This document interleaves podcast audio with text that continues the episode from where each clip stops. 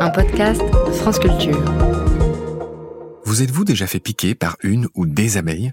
Si ça devait vous arriver, voici une petite recette de grand-mère qui m'a été transmise, en l'occurrence, par mon père. Il faut appliquer le plus vite possible un objet très chaud sur la piqûre, sans vous brûler bien sûr. Par exemple, une cuillère que vous avez chauffée avec un briquet.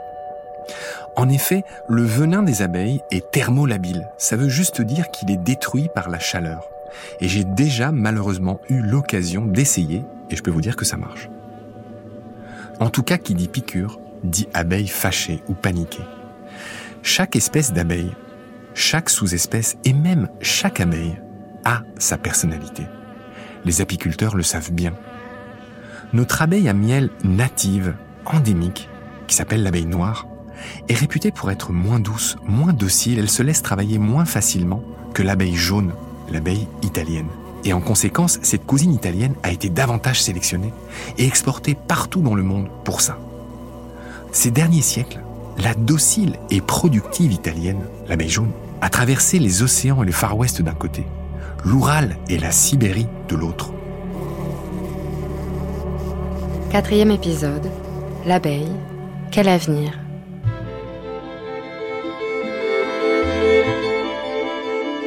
Dans cet épisode, je vous raconte l'histoire de l'abeille domestique et aussi celle de l'abeille noire, notre abeille native, une survivante qui a survécu aux deux dernières glaciations et qui a été façonnée véritablement par nos milieux et par nos climats.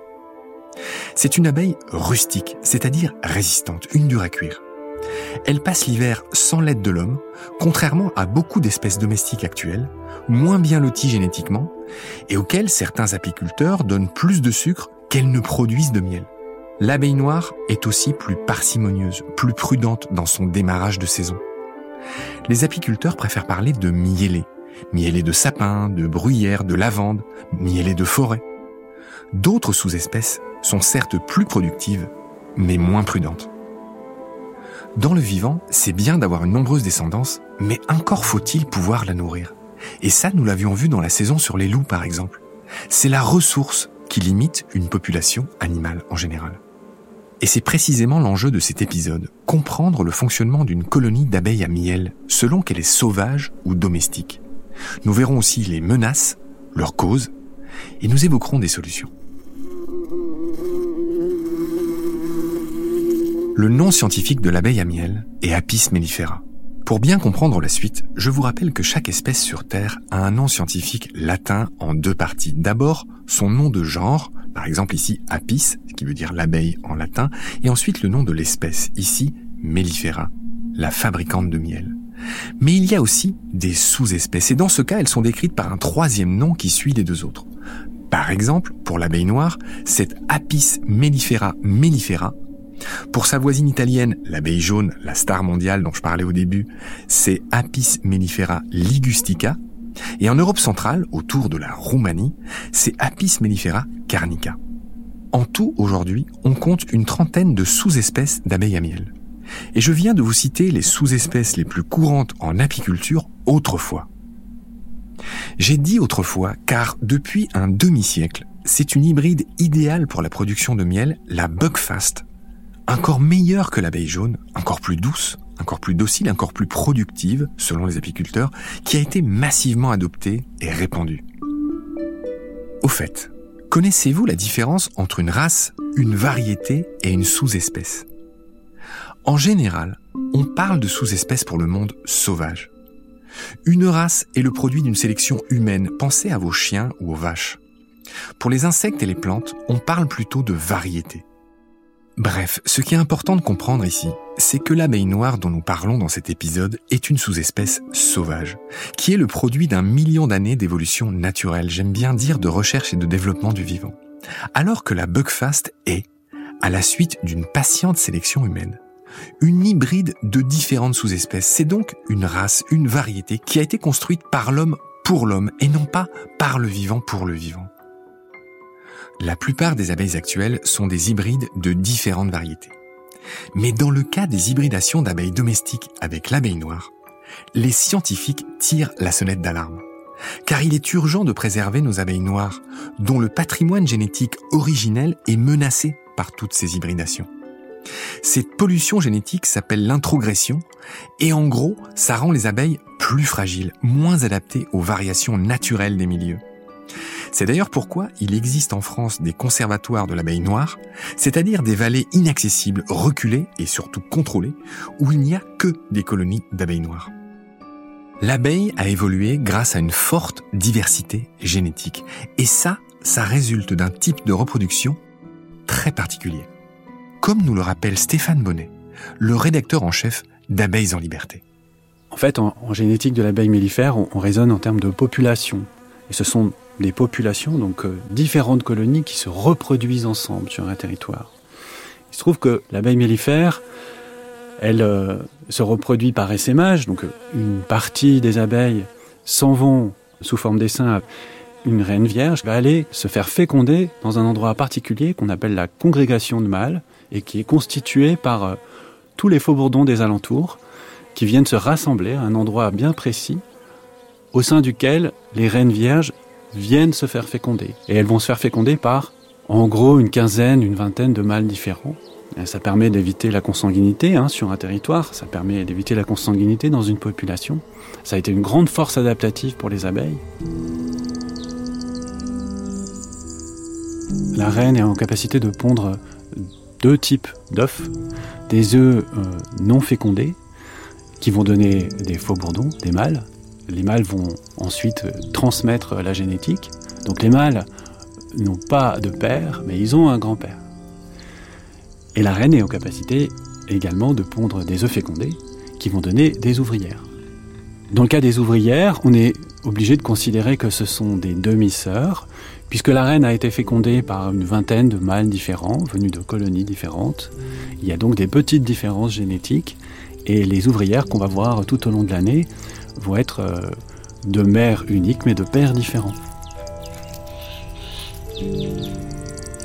Ces reines qui s'envolent au septième ciel avec une vingtaine de faux bourdons s'offrent 20 fois plus de recombinaisons génétiques que dans le cas des humains.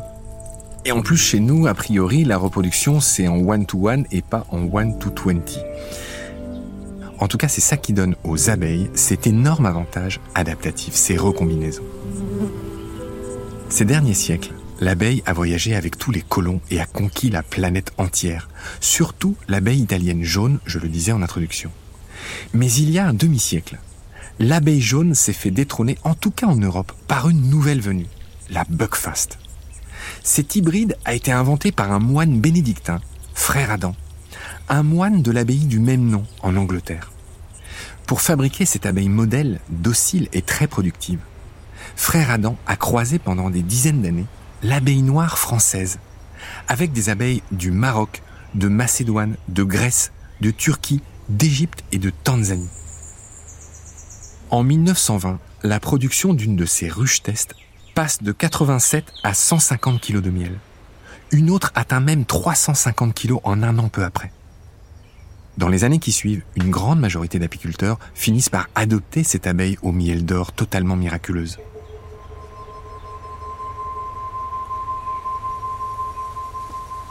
Chaque année, en tout cas, les colonies d'abeilles domestiques qui triment affichent une surmortalité de 30%, contre 5% dans un milieu sain.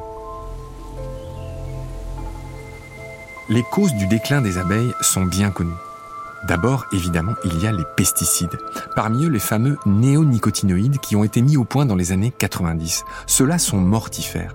On en trouve des traces dans les trois quarts des miels du monde. Mais, bonne nouvelle, depuis 2023, ils sont cette fois définitivement interdits en France. On en a fini avec les dérogations accordées aux betteraviers.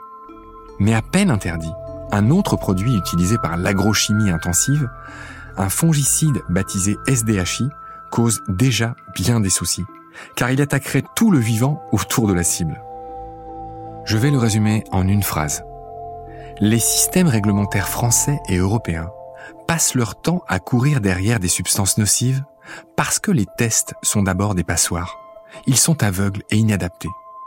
Le drame, c'est qu'une fois que ces produits sont validés par les agences des États ou de l'Union européenne, la responsabilité de leurs dégâts devient collective. Ça devient la vôtre, ça devient la mienne, ça devient la nôtre. et non plus celle des entreprises qui produisent ces molécules d'abord destinées à être vendues à faire du business. Elles s'en lavent les mains. Résultat, il a fallu 25 ans pour interdire les néonicotinoïdes et il n'y aura personne pour payer la facture sanitaire et écologique. En attendant un réveil qu'on espère le plus collectif possible, l'abeille et la plupart des autres insectes disparaissent. Mais à part ces pesticides, autre cause de disparition, c'est le varroa. Un suceur d'hémolymphe, en fait c'est le nom du sang des abeilles, qui ne circule pas dans des vaisseaux comme chez nous, mais qui enveloppe directement, qui baigne les organes. Cet acarien est originaire d'Asie. Là-bas, il vit en équilibre avec l'abeille locale qui s'appelle Apis cerana. C'est une des six cousines de notre Apis mellifera européenne. Ces abeilles asiatiques savent s'épouiller entre elles comme les singes. Mais par le passé, des apiculteurs ont introduit nos abeilles européennes Apis mellifera en Asie parce qu'elles étaient jugées plus productives, toujours la même raison. Résultat, les Asiatiques ont fini par refiler ce parasite à leurs cousines européennes qui n'ont jamais appris à le gérer. Elles ne savent pas comment s'en débarrasser, elles n'ont pas appris à le faire. Et les descendantes de ces abeilles de souche européennes infestées ont fini par être rapatriées et introduites partout dans le monde. Bienvenue dans la mondialisation. Autre souci des apiculteurs, le frelon à pattes jaunes, Vespa velutina. On ne dit plus asiatique car c'est considéré comme discriminant, c'est un peu comme pour le Covid. Bref, ce frelon de velours est beaucoup plus noir et beaucoup plus agressif que notre frelon européen qui s'appelle Vespa crabro de son petit nom. Arrivé dans les années 2000, cette espèce invasive a maintenant colonisé toute l'Europe. Autre problème qui pèse sur les abeilles, j'en ai parlé un peu plus haut, c'est la pollution génétique, c'est l'introgression. Et là, il va falloir que les apiculteurs se remettent en question, et surtout qu'ils se remettent d'accord entre eux. Voilà, j'ai essayé de vous donner toutes les causes du déclin des abeilles et des autres insectes. Et bien sûr, je ne voudrais pas oublier le réchauffement qui pèse aussi, les changements climatiques en tout cas qui pèsent sur les abeilles et les insectes. Dans un livre paru en février 2023, qui s'intitule Terre silencieuse, empêcher l'extinction des insectes, le scientifique britannique Dave Golson, qui travaille sur les effets des pesticides sur la biodiversité, nous alerte sur le déclin catastrophique des populations d'insectes elles ont chuté de 80% en 30 ans. Dans certaines régions du monde, des arboriculteurs pollinistes à la main ou avec des drones, on en est là. Dans le même temps, les études montrent que la simple présence d'abeilles sauvages, quelle que soit l'abondance d'abeilles domestiques, améliore la pollinisation. Alors, que faut-il pour redresser la barre? En résumé et en clair, il faut d'abord des tests valables sur les effets des molécules de l'agrochimie et surtout, il faut arrêter tout simplement de tuer la vie des sols avec ces molécules. Il faut aussi préserver les ressources des abeilles, c'est-à-dire les fleurs et leur milieu. Et ça, ça incombe à chacun d'entre nous. Chacun peut ou doit faire sa part. C'est une question de survie. Plus subtilement, il va falloir aussi éviter de saturer les milieux avec des abeilles à miel qui, oui, font de la concurrence mortifère à leurs cousines sauvages là où il y en a trop. Les scientifiques ont calculé que 3 ruches au kilomètre carré, c'était bien davantage ça commence à être délicat pour leurs voisines sauvages.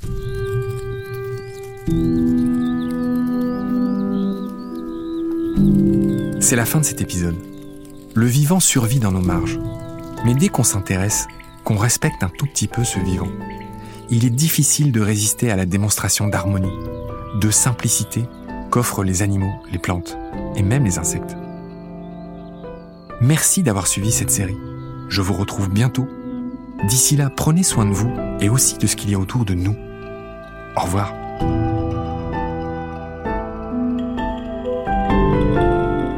C'était Mécanique du vivant, quatrième saison, L'abeille par Marc Mortelmans.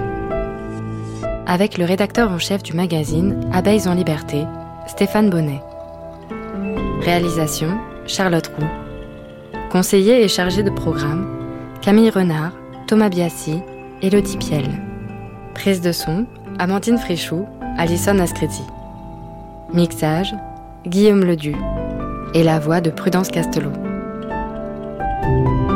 Vous pouvez retrouver l'intégralité des épisodes sur le site franceculture.fr et sur l'application Radio France.